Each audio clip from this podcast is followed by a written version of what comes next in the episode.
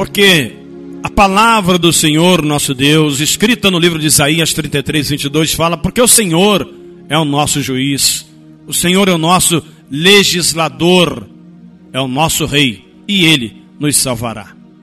Portanto, é Deus que decide, é Deus que defende, é Deus que determina e é Deus que dá a martelada final. É Ele que dá a vitória, é Ele que decide. Porque Deus é bom, mas é justo. Deus é amor, mas é justiça, justiça também. Portanto, não espere de Deus só que ele seja bonzinho. Ele não vai aceitar coisa errada, hipótese alguma. Com Deus, as coisas são diferentes. Amém? Eu quero te convidar para uma oração.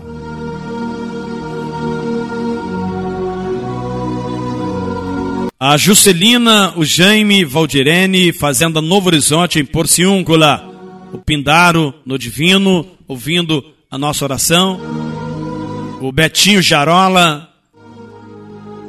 O Davi Ferreira, lá no Charque Itaperuna. Todos quantos estão ouvindo o nosso programa, que Deus possa abençoá-los em nome de Jesus.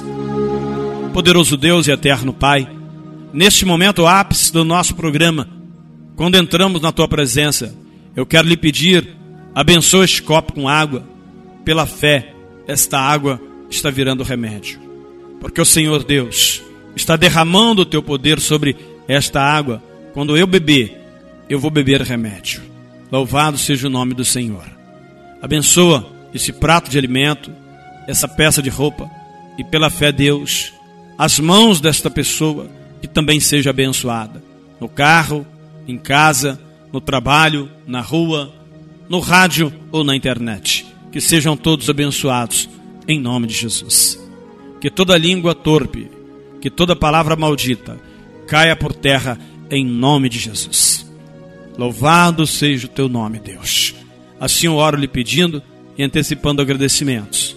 Que o Senhor abençoe também meus patrocinadores, a minha família, meu casamento, a minha voz, a nossa rádio e a todos para a glória do teu nome. Amém.